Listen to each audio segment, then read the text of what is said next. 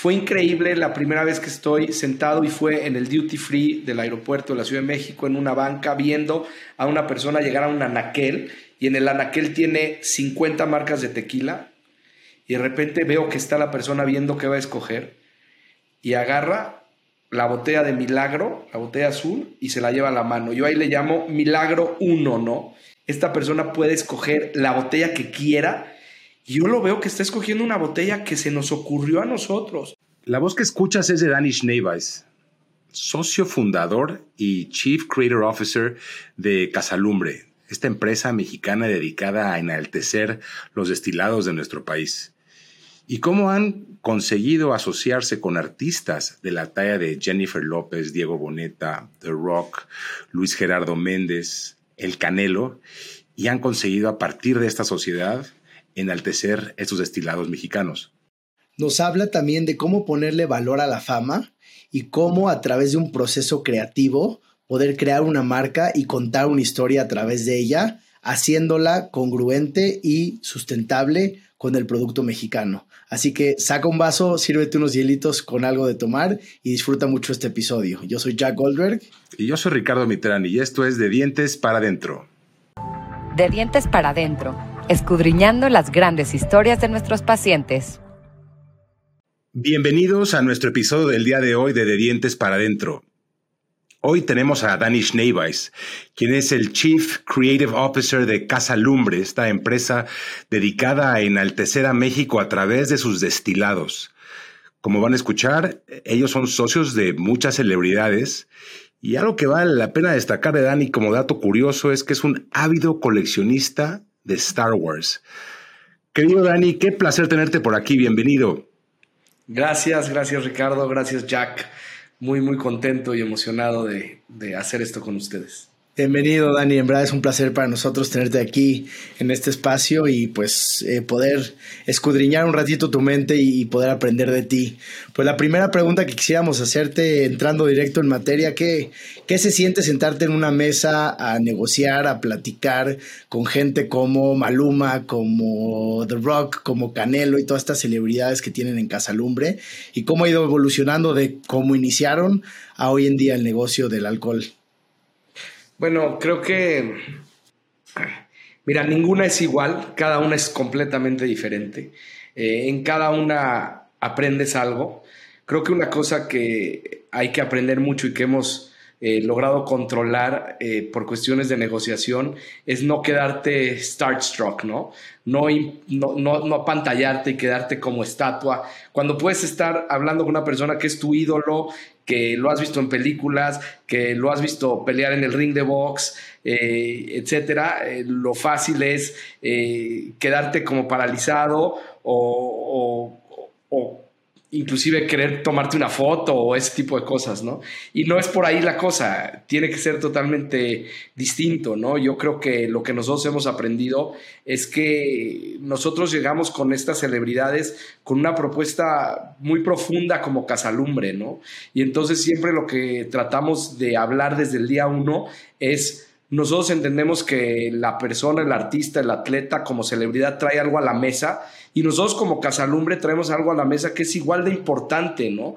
Igual de impresionante y tiene una historia y nos ha costado formarlo y nos ha costado hacerlo. Y entonces lo que nos gusta a nosotros es hablar pues eye to eye, ¿no? Con, con, las celebridades, sea quien sea la celebridad, del tamaño que sea esa celebridad, ¿no? Claro que hay formalidades y cosas que hay, con las que hay que cumplir y eso sucede, pero yo creo que en la medida en que puedes hablar eh, entendiendo que el valor que traen a la mesa las dos partes es el mismo, entonces se nivelan las aguas, ¿no? Yo creo que algo algo de lo que seguramente les pasará a ustedes, que nos pasa a nosotros, en este proceso de humanizar a la estrella, porque también nosotros hemos tenido ese proceso, pues de estas celebridades que, digo, si bien no es Maluma o The Rock, hemos tenido el placer de atender a muchos pacientes, pues que sí son figuras públicas. Em, a mí se me, se me antoja preguntarte si hay dentro de este proceso de humanización o de, de, conseguir este eye to eye, eh, que, que estoy completamente de acuerdo que tiene que ser lo más rápido posible y lo más natural posible. ¿Qué pasa cuando esa celebridad no se presta para ese eye to eye y como que parecería como que le, le, cuesta, ¿no? Este, algún mecanismo que tengas tú, Moy, como para capotear un poquito y decirle, brother, ubícate. Creo que es muy importante lo más pronto posible ponerlos a tomar un poquito de alcohol. este, que, empiecen a, no, no, tomar alcohol, pero sí una un, un, ambiente más relajado, ¿no? Eh, creo que a diferencia de lo que les pasa a ustedes en el consultorio, eh, llegue quien llegue por la puerta del consultorio, viene aquí a una intervención eh, dental, ¿no? y no es de que se van a ir a comer y después de comer y platicar y, cenar y etcétera, es que decido que me hagas o no la cirugía, ¿no? Este, o, el implante, ¿no? Acá nosotros eh, eh, lo vivimos mucho en la pandemia, que tuvimos que hacer muchas reuniones vía eh, videoconferencia, virtuales, y no es lo mismo, ¿no? yo te diría que te voy a dar un buen ejemplo que, lo explica, ¿no? Una de las celebridades muy importantes con las que trabajamos es Lenny Kravitz y a él lo conocemos y el primer día eh, sentados en, eh, bueno, hicimos un par de Zooms y luego ya en vivo y sentados en, en, un como hotel que, rentamos todas las cabañitas juntas eh, en la isla de Leutera donde él vive este, pues la agenda decía la primera noche que nos íbamos a reunir para conocernos y íbamos a cenar y no íbamos a hablar de cosas del proyecto, ¿no? Y te puedo decir que así empezó la noche, cenamos, nos conocimos, empezamos a platicar mucho más, se fueron rompiendo las barreras y agarra y me dice, oye, enséñame los diseños de las botellas. Y le digo, no, es que eso está hasta mañana. Ya, ándale, están aquí en el cuarto, bájalas y enséñamelas, ¿no? No, que y yo iba a hacer una presentación de PowerPoint para enseñar lo que son las botellas y la justificación. Y acabó siendo una cosa informal en la mesa, tomando sotol, enseñándole qué opinas de esta y qué opinas de esto. Y esa noche se acabó decidiendo el empaque de Noche-Luna, ¿no? Y esa noche se acabó definiendo qué le gustaba, qué no le gustaba, qué no le gustaba. Y se volvió tan natural y tan approachable que, yo creo que es lograr esos, esos espacios, ¿no? Y esos espacios pues los vas a lograr en la medida en que puedas acercarte lo más posible a, la celebridad y también que la gente con la que trabaja la celebridad, que normalmente están en medio del proceso, que son los managers, la gente que lo rodea, no lo protejan tanto que te dejen no acercarte, ¿no? Y muchas veces eso pasa, que están como sobreprotegidos por sus managers. Claro, para evitar que, no, que, pierdan el tiempo, por así decirlo, con gente que no, que no va a llegar a nada. O que pierdan el, control, ¿no? Este, Y en la medida en que empiezas tú a hablar directamente con la celebridad, de repente el manager dónde cobra, ¿no? Siente que te lo vas a saltar.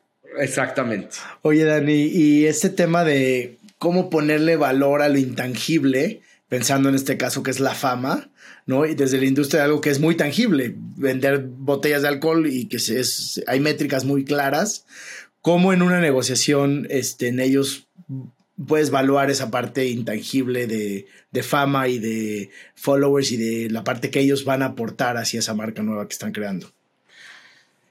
Eh, eso es, es, difícil, otra vez cada caso es diferente, ¿no? Siempre vas a ir a medir eh, los, los demográficos que tenga esta persona. Hoy en día es más medible que antes porque puedes medir cuántos followers tiene una persona en Instagram, en TikTok, en Facebook.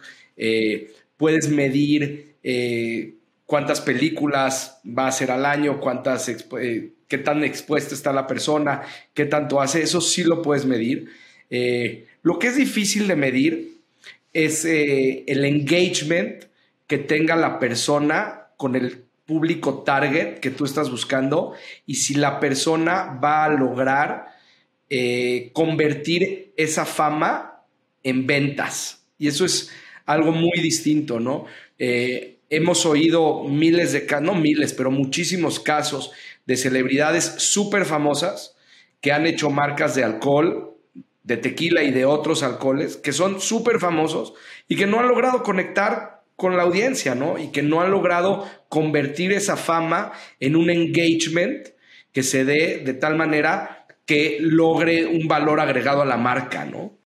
Yo me acuerdo precisamente ahora que dices esto, de una historia que nos contabas eh, justamente de un uh, artista con quien hubo el acercamiento para arrancar con, con un mezcal y que esta persona te dijo, no, pues es que yo no bebo tanto mezcal y tú dijiste así como, se acabó la negociación. No puede caminar cuando este artista no tenga la capacidad de conectar con el producto. Y eso me pareció sensacional y creo que a lo mejor eso le pasa a muchas marcas. Cuéntanos un poquito de eso, Dani. Mira, es, es clave, ¿no? Yo, yo lo tengo muy claro. Eh, nosotros en Casalumbre no hacemos nada que no haga un perfecto sentido en el match entre la celebridad y el producto, ¿no? Eh, y nos han llegado y hoy más que nunca nos llegan muchísimos que quieren hacer algo. Claro que el driver a veces es por pasión, porque les apasiona, por negocio y demás, pero si nosotros no encontramos un match perfecto que nos haga entender una razón de por qué esta celebridad debe de estar asociada a una marca de alcohol, cualquiera que ella sea, nosotros no lo hacemos, ¿no? Tiene que hacer sentido, tiene que haber un storytelling, tiene que haber una historia que podamos contar y algo que relacione a esa persona con esa marca, ¿no? Y al final eso es lo que va a pasar, ¿no? Eh, la gente, y cuál creo yo que es la fórmula ganadora de las marcas con las celebridades. Y no nada más hablemos de alcohol, ¿no? Porque hoy hay celebridades en marcas de cosméticos, en marcas de lentes, en marcas de ropa. Ojo, ¿eh? es muy diferente que sea un endorsement a que sea sociedad, ¿no? A que sea dueño de la marca, que ese es el modelo que nosotros hacemos. No son endorsement, son socios. Entonces, eh, la fórmula para mí ganadora ahí es en la medida en que esta celebridad hace de esta nueva marca, la hace parte de su vida, la inserta en su vida cotidiana porque le gusta, porque la apasiona, porque estuvo involucrado en el diseño, porque es la marca de tequila, de vodka, de ron, de ginebra que siempre quiso tener, porque es diferente a otras por alguna razón, porque tiene un pedazo de esa persona puesto, porque esta persona se involucró en hacerlo de tal o cual manera.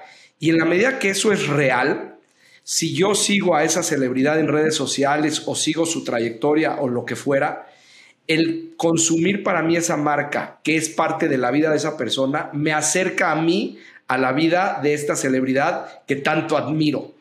Entonces, a través de la marca, yo me vuelvo cercano, entre comillas, a esta celebridad que admiro eh, y, me puedo meter un poquito más en su vida diaria, ¿no?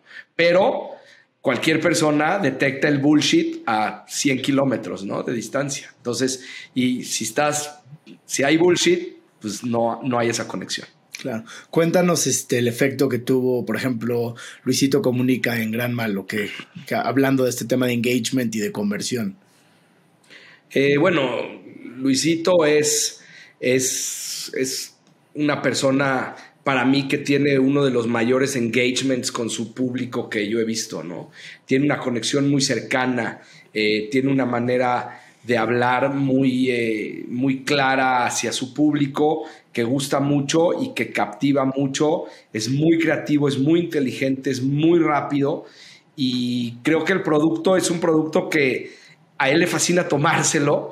Este, si lo hubiera podido inventar de la nada, lo hubiera inventado, ¿no? O sea, ¿qué te imaginas que quisieras tomar? Pues gran malo, ¿no? Entonces, una marca con una personalidad muy especial que conecta mucho tanto con Luisito como con su público y con eh, y, y, entonces ahí se hace esa conexión, ¿no? Pero hacía sentido, ¿no? Yo no veo que Luisito pudiera haber hecho un mejor match con otra marca más que con, con Gran Malo, ¿no? Sin duda. Oye, vemos, vemos la, lista de, celebridades que se han asociado a ustedes con las diferentes marcas y, Luisito llama la atención porque me parece, y, corrígeme si estoy mal, que es el único personaje que nace a partir de las redes sociales. Porque me parece que los, demás todos son músicos o son deportistas eh, o son artistas que son reconocidos justamente en el medio del arte, mientras que Luisito pues si, si mal no entiendo, él nace como youtuber, entonces su capacidad de comunicarse a su público también lo acerca de una forma, como dices, un, poco en la línea del no bullshit. La gente lo entiende, lo, lo, lo, atesora, le conecta con él y por, por tanto la que les avienta se la creen, ¿no? Pues mira, se la creen porque le creen todo lo que ha dicho, porque ha, jugado derecho y porque, como tú dices, él no está actuando, ¿no? Este, ni está cuidando eh, un personaje, ¿no? Es decir, o, un, o algún otro actor, eh, de repente, pues su, sus agentes de PR le van a decir, oye, no vayas a hacer esto, no vayas a hacer el otro, porque están protegiendo lo que el actor X significa en la pantalla grande del cine o de la televisión o en un concierto. Acá Luis es lo que es, el que estás viendo es él y, como tú dices, él surgió, tú no ves a Luisito actuando de un personaje en una película, tú lo que ves de Luisito es Luisito, ¿no? Entonces es justo lo que dices, Ricardo, y eso permite que haya una conexión bestial entre él y su público y un engagement increíble, ¿no? Claro. Cuéntanos cómo es el proceso creativo en, la creación de una marca en Casalumbre desde, el inicio, en qué momento entra si hay o no celebrity y cuál es tu rol como este Chief Creative Officer, que es lo que hace Dani día a día dentro de Casalumbre. Me encanta, me encanta ese tema. La verdad creo que ahí es donde está el, valor de Casalumbre y el valor que, yo aporto dentro de, la, dentro de la empresa. Y creo que para la gente que está escuchando este podcast, eh, hay mucho que, poder eh, enriquecerse de, este proceso. Yo creo que lo que yo hago, eh, Jack Ricardo, es contar historias, ¿no? Parecería que lo que, lo que hago es diseñar productos o diseñar los empaques, pero realmente lo que yo estoy haciendo es diseñando algo que va a contar una historia, ¿no? Yo soy un fiel creyente que hoy la gente no, no queremos comprar simplemente productos por sus características funcionales, ¿no? Queremos comprar algo que tenga y que nos dé una conexión emocional y que me lleve a un lugar, me transporte a un lugar, me, me enseñe algo, me genere emociones que no tenía. Y eso son las historias, ¿no? Eh, las historias que contamos a través de un producto, ¿no? Hay muchas, muchas maneras de contar una historia yo siempre lo he dicho eh, y siempre lo digo, ¿no? La gente cree que se toma así y yo digo que se toma así, ¿no? Porque se toma por los cinco sentidos, ¿no? Vas a tomar con lo que ves en el empaque, como sientes la botella, como sientes la etiqueta, como abres la tapa y claro, en el momento que pruebes el producto, ese es otro de los sentidos, ¿no? Entonces, a mí me toca hacer la parte, digamos, que no es el líquido. El líquido, como bien lo saben, tengo un socio, tenemos un socio que es Iván Saldaña, que es el maestro destilador en Casalumbre, que él hace el mismo proceso en la creación de los líquidos y yo hago el proceso en la creación de los empaques, eh, el mundo de la marca, el mundo en el que va a vivir. Eh, como ustedes saben, Iván eh, es nuestro socio en Casalumbre, socio fundador junto con Moy y conmigo y Iván como maestro destilador, su chamba es hacer los líquidos, ¿no? Entonces, él hace los líquidos de la misma manera que yo, él al final va a ser un líquido que tiene una historia que contar y yo la parte que hago es dónde voy a poner ese líquido para complementar y que en, conjunto tengamos un producto que vaya y cuente una historia. ¿no?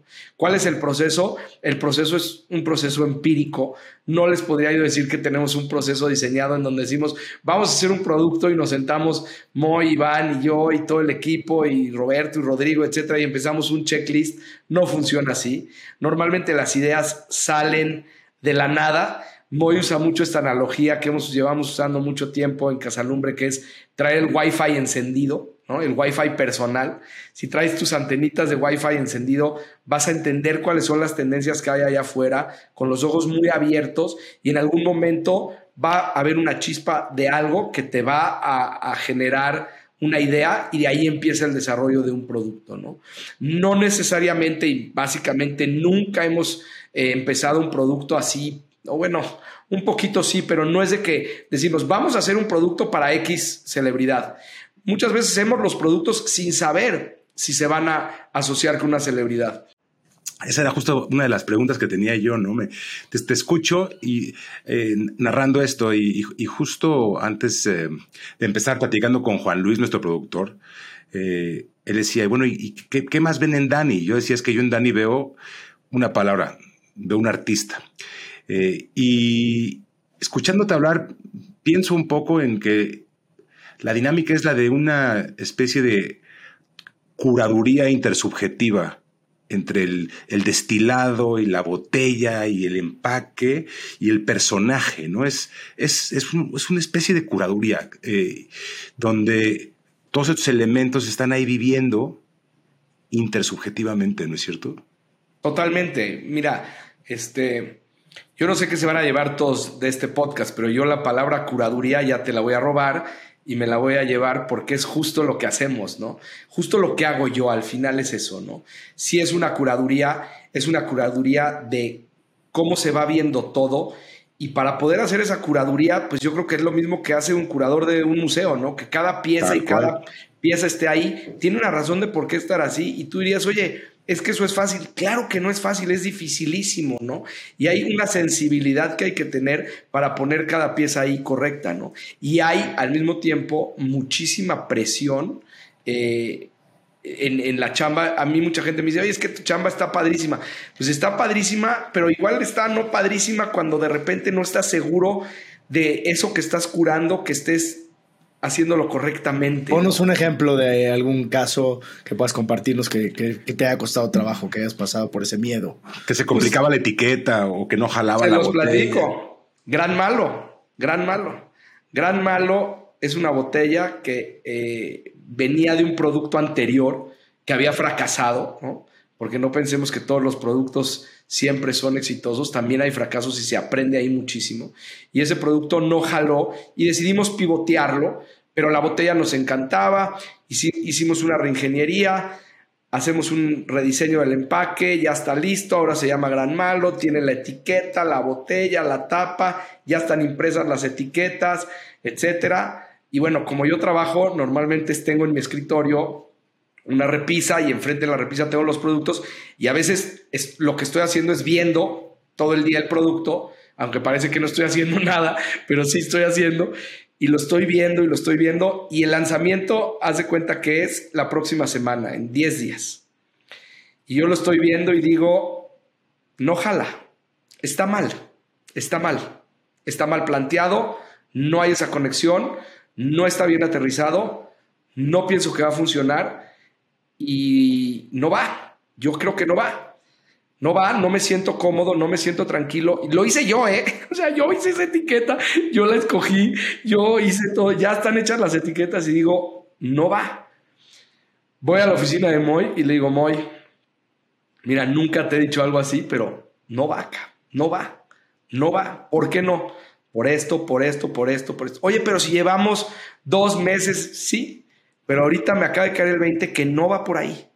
Y no va. Hay dos opciones. Lanzar sabiendo que no es o meter el freno en mano. Y yo dije, yo me comprometo a en un mes tener el rediseño. Porque al mismo tiempo que me di cuenta que ese no era, también tuve claridad absoluta de cuál sí tenía que ser y de cuál iba a ser. Y me di cuenta de dónde estuvo el error y en el proceso y dije, esto lo podemos arreglar y tomamos esa decisión. Frenamos todo, con etiquetas impresas, con cajas hechas y decidimos frenar, replantear y un mes después eh, lanzar correctamente, ¿no? Y yo creo que fue una de las decisiones más acertadas. Miren, nadie tiene la bolita de cristal, ¿no? Hoy no voy a poder saber si hubiéramos lanzado Gran Malo con la otra imagen, hubiera sido peor, mejor o igual. Mi gut feeling me dice que fue la decisión correcta al 100%. No deja de ser un, tema de, intuición, de energía, de este gut feeling del que hablas, que, te hace decir, va, y, de alguna manera, pues, parecería como que todo el equipo se carga positivamente de energía y entonces hay esta inercia también que hace también conectar con el artista y vamos todos para el frente, ¿no? Es correcto, ¿no? Hace rato me preguntaban sobre el proceso creativo, ¿no?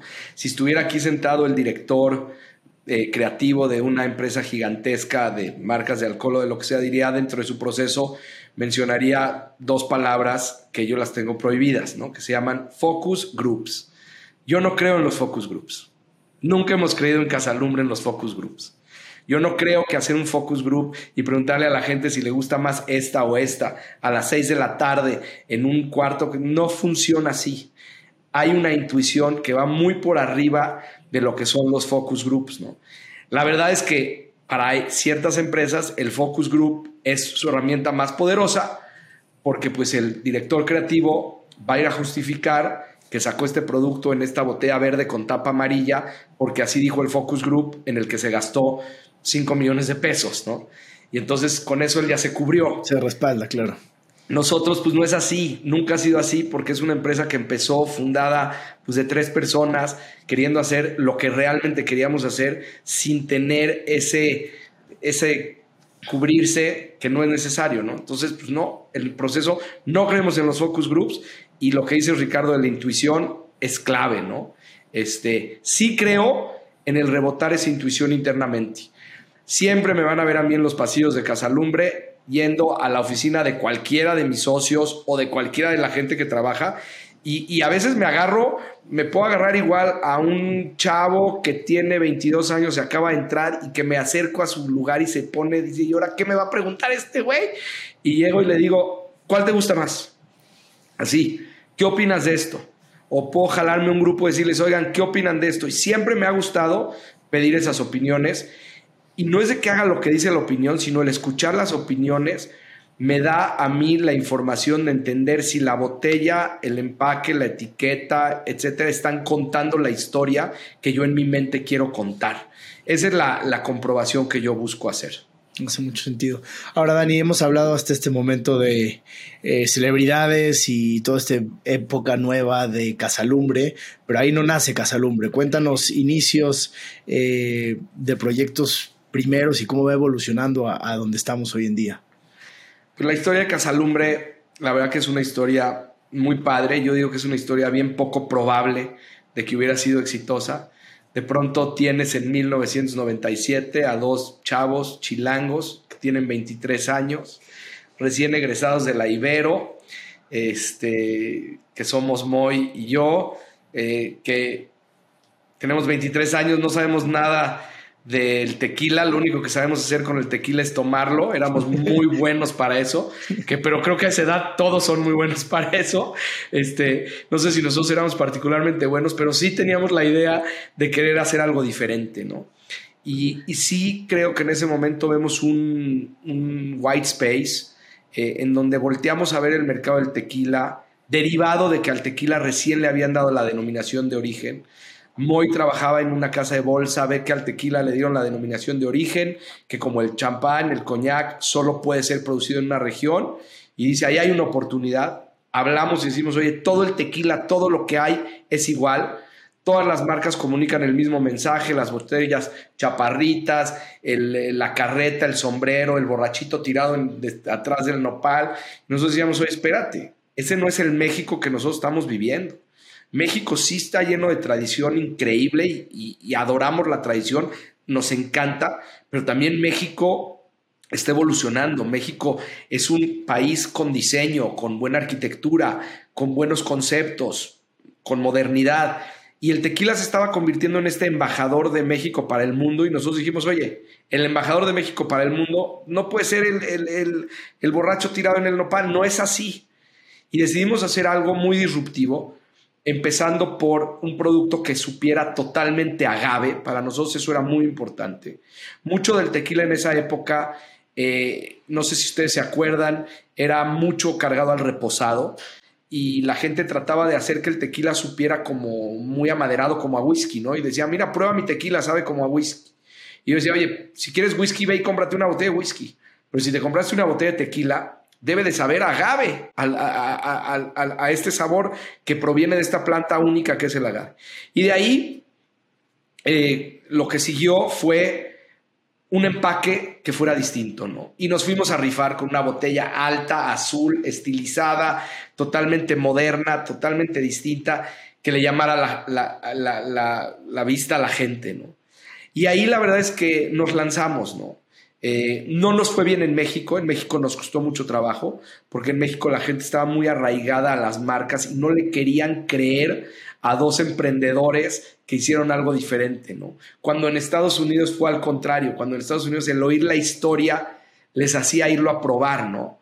Este, porque culturalmente es distinto, ¿no? Entre México y Estados Unidos. Viene la cabeza, entrevistamos la semana pasada Gonzalo Liberó, este muy talentoso director de eh, comerciales internacionales. Él viene de Barcelona y es increíble cómo, eh, y nos pasa todo el tiempo que, entrevistamos o que aquí en el paciente expatriados, la percepción que tiene de México la gente que viene de afuera. O sea, ellos conectan con un México diferente al México con el que conectamos nosotros. Y es por esto que es tan bienvenido este, esta propuesta fresca que no tiene nada que ver con la forma en la que hemos sido este, estigmatizados por tantos años. Totalmente, ¿no? Nosotros lo hicimos así, así nos rifamos este, yo digo que ahí yo aprendí pues algo que es una muy buena elección de vida para mí, que yo le llamo los tres milagros, ¿no? Es una cosa, eh, la marca se llama Milagro, entonces yo de ahí lo puse, pero para mí fue increíble la primera vez que estoy sentado y fue en el duty free del aeropuerto de la Ciudad de México, en una banca, viendo a una persona llegar a un anaquel y en el anaquel tiene 50 marcas de tequila y de repente veo que está la persona viendo qué va a escoger y agarra la botella de milagro, la botella azul, y se la lleva a la mano. Yo ahí le llamo milagro 1, ¿no? Esta persona puede escoger la botella que quiera. Y yo lo veo que está escogiendo una botella que se nos ocurrió a nosotros, que no existía, que antes no estaba ahí y de repente está esa botella y esta persona ya la agarró. Milagro 1, ¿no? Me sigo viendo y veo que la persona va a la caja para mí el milagro 2 es el que más respeto. Esta persona agarra, se pone la botella en la caja, saca su cartera, su dinero que él trabajó, que él se ganó con su esfuerzo, con su trabajo, y decide gastar esa lana, ese dinero, en una promesa de algo que indirectamente nosotros que creamos este producto le estamos haciendo. En ese momento, para mí se vuelve una relación de mucha responsabilidad porque esa persona podía haber decidido hacer con ese dinero lo que hubiera querido y decide gastarlo en una promesa que tú le estás dando, ¿no? Entonces ahí gano yo un respeto profundo por el cliente que decide comprar tu producto. Y el milagro número tres es cuando esta persona se va a su casa, lo abre, lo prueba, regresa y lo compra otra vez, ¿no? Si entiendes estos tres milagros que nosotros los entendimos así y lo puedes replicar y además lo puedes replicar a cualquier industria, ¿eh? Nada más hay que, no sé si en algunas serán tres, en algunas serán dos, pero cuando entiendes este proceso, te saca de entender que lo que estás haciendo es diseñando una botella de tequila en tu escritorio o generando un producto de tequila que sepa suave, fuerte, agave, no agave, y lo entiendes en ese proceso, yo creo que se vuelve una manera de trabajar muy padre que nos llevó a tu pregunta, Jack, de qué siguió, ¿no? Milagro evolucionó, Milagro le fue muy bien, en Estados Unidos. Eh, tuvimos la suerte de acercarnos con William Grant, que es una empresa whiskera muy grande, eh, que tomaran primero una distribución en Estados Unidos, posteriormente una sociedad y eventualmente se quedaran con la marca, ¿no? Eso es natural en nuestra industria. Muchas de las marcas que, hacen los emprendedores acaban en manos de las grandes empresas. Es natural eh, ese proceso porque pues, pensémoslo como nuestros hijos, ¿no? ¿Tú qué quieres? ¿Que tu hijo logre su máximo potencial o que se quede corto? Y tú llega un momento que no le puedes dar ese máximo potencial y lo tienes que dejar volar y lo tienes que dejar irse con un big player que lo va a llevar a un lugar donde tú no lo puedes llevar, ¿no? ¿Y duele dejarlo ir? Duele muchísimo, este, duele muchísimo, eh, especialmente porque mucha gente te asocia con eso y de repente te dicen, oye, pero tú no eras el de milagro. No, pues sí, sí era. Y ya no es de ustedes milagro, no, ya no. Y la vendieron y no, y no es de que si lo vendiste en mucha lana o poca lana, te duele igual, ¿eh? Este, siempre va a haber el, el, seller's remorse. Siempre vas a pensar que te la debiste de haber quedado más tiempo, este, que no la hubieras vendido. Pero Dani, perdón, pero, pero es un poco, eh, es un poco también lo que le pasa al artista que vende sus cuadros, ¿no? No te, lo puedes quedar y, lo, ves colgado en la pared de alguien que lo está disfrutando y que, y que hace que mucha gente lo disfrute, pues te da también a ti esa posibilidad de hacer ese next pivot hacia algo más. Me imagino, me imagino que riega un poco la plantita creativa de, dentro de ti y tu equipo. Sí, pero es poco probable en esta industria, Ricardo. O sea, es decir, el pintor que vendió sus cuadros sigue siendo pintor y normalmente si iba muy bien, le va a pasar que siga vendiendo cuadros y su obra va a ir valiendo más, ¿no? Típicamente en la industria que nosotros estamos, los emprendedores, que hay muchísimos, normal, normalmente tienen un hit. Normalmente hacen una marca y de ahí hay dos cosas que pasan. O la persona hace un cash out, se va y se va a vivir a una isla a tomar margaritas y ahí está feliz tomando piña colada. O decide invertir en real estate, se cambia de giro, lo que sea. Algunos hacen otra vez, tratan de volver a dar el mismo home run y muchísimos que hemos visto han fracasado. Cuando nosotros recién vendemos Milagro y ya teníamos en la panza Montelobos, yo tenía miedo, tenía muchísimo más miedo en ese momento de lo que tuve en Milagro, porque en Milagro no tenía yo nada que perder. Y aquí ya había una reputación, ya habíamos hecho milagro, ya conocíamos de otros emprendedores que habían hecho una y que la siguiente fue pésima. Y teníamos esa, esa preocupación y además estábamos jugando al principio sin fichas de casino porque no teníamos, solo lo hicimos como se pudo, pero ya cuando pues, cobraste porque ganaste, metes tus fichas, ¿no? Y ahora también las puedes perder. Y, y yo sí tuve miedo ahí, ¿no? Y entre el Montelobos y Ancho Reyes, que es lo que viene después, es donde se da el parteaguas que decimos, nosotros no somos de una marca, ni de dos, ni de tres.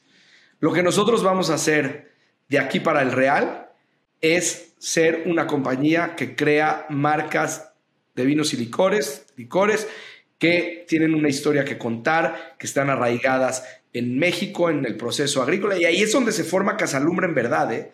Realmente Casalumbre se forma, yo creo, en el momento que se hace Montelobos y Ancho Reyes, ahí se da el parteaguas y ya de ahí vino todo el streamline de marcas, ¿no? Y hoy hemos hecho muchísimas, pero insisto, es poco probable, ¿no? Eh, no sé si contesta eso un poco el punto. Perfectamente.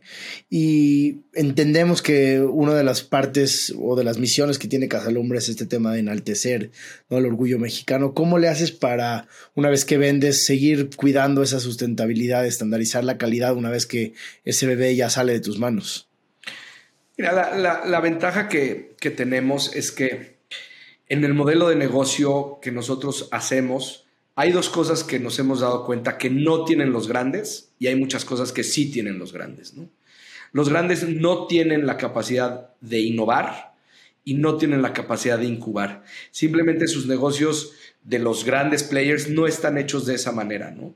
Están hechos para vender miles y miles de cajas de marcas establecidas. Eso no lo saben hacer.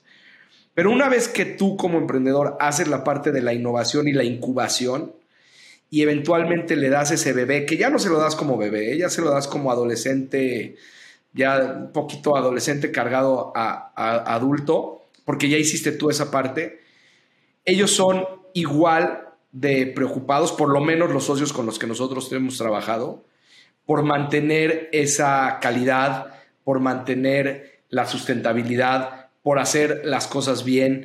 Eh, las cosas están contractualmente muy bien hechas, incluso desde el el principio que te empiezas a asociar, las exigencias de estas empresas grandes son bestiales. Ya quisiéramos que todos los emprendedores realmente le pusieran tanto énfasis a eso como le ponen las empresas grandes, ¿no? Entonces, así como puedo decir lo que no saben hacer, te digo, esa parte sí la saben hacer, la hacen muy, muy a profundidad y de manera muy seria, ¿no? Pues Danito, querido, mil gracias de verdad por, por darte el tiempo de compartir con nosotros algunas, algunas nada más de tus historias. Es una delicia siempre escucharte y aprender de ti. Eh, para la gente que quiera eh, encontrarte, ¿tienes algún tipo de presencia en redes o, o Casalumbre está en redes? Cuéntanos un poquito. No, con mucho gusto que me, que me busquen en daniel.casalumbre.com, es mi correo.